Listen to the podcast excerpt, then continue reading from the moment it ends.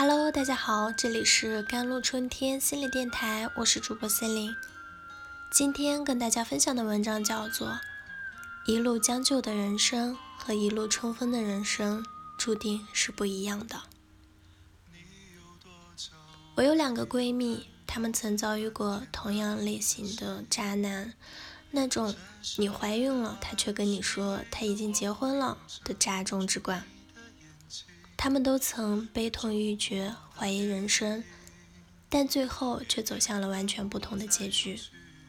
一个彻底萎顿，变成了死宅家里蹲，将自己封闭成套中人，再也不相信男人和爱情，荒废事业，疏远朋友，报废了二十斤。而另外一个闹够了，哭哑了，痛定思痛，从头来过。寄情于事业和健身，成为了人人羡慕的貌美多金女总裁，还顺便报复了渣男一把，把他最优质的客户撬走了。同样是受情伤，为什么有人变成女神经，有人变成了女总裁？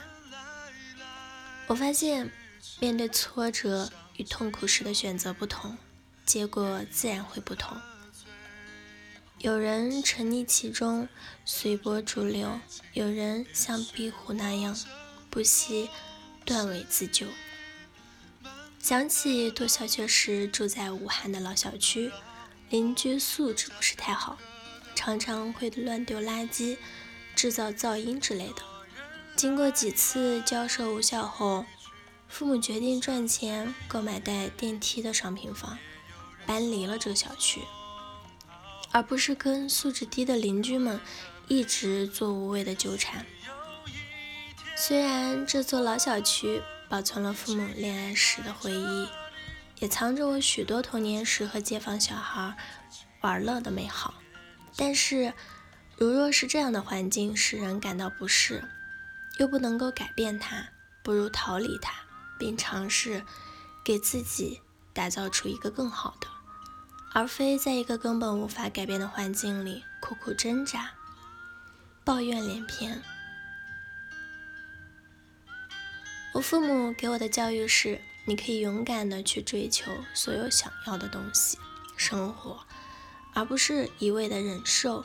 忍一次就会有第二次，习惯忍受小的委屈，就会习惯忍受大的委屈。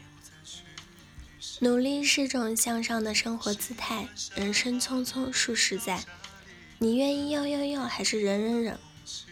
努力是为了从此不必忍受一个没有素质的邻居，一个糟糕的生活环境，一份低收入的工作，一位出轨成性的老公等等。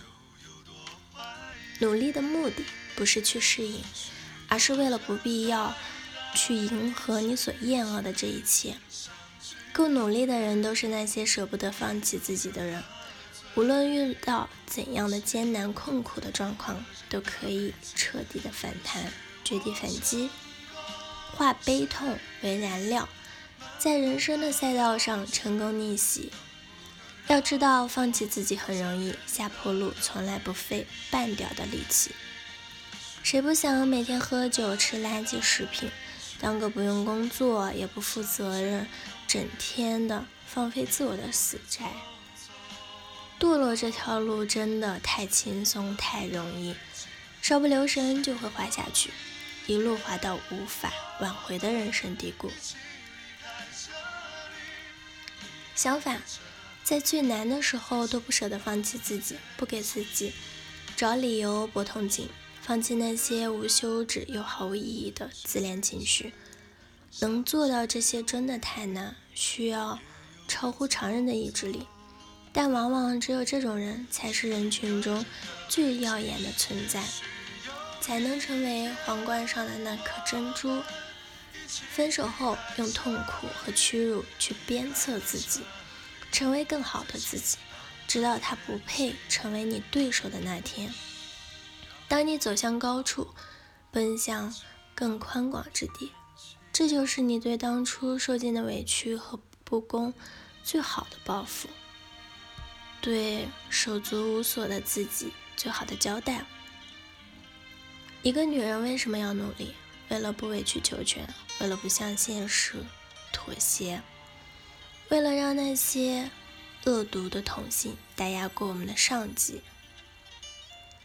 伤害过我们的渣男，蔑视过我们的同行，心里永远插着一根娇艳的刺。那根刺叫做我有个全方面的立体化碾压我的前女友，我这辈子也找不到比她更出色的女人。也叫做我最喜欢你看不惯我也干不掉我的样子。对啊，我那么努力就是为了站到你这种人够不到的地方。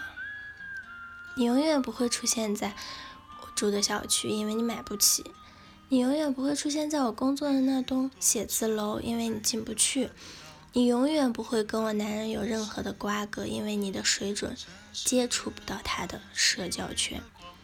我要用一样东西把我们彻底分开，这样东西叫做一个阶级。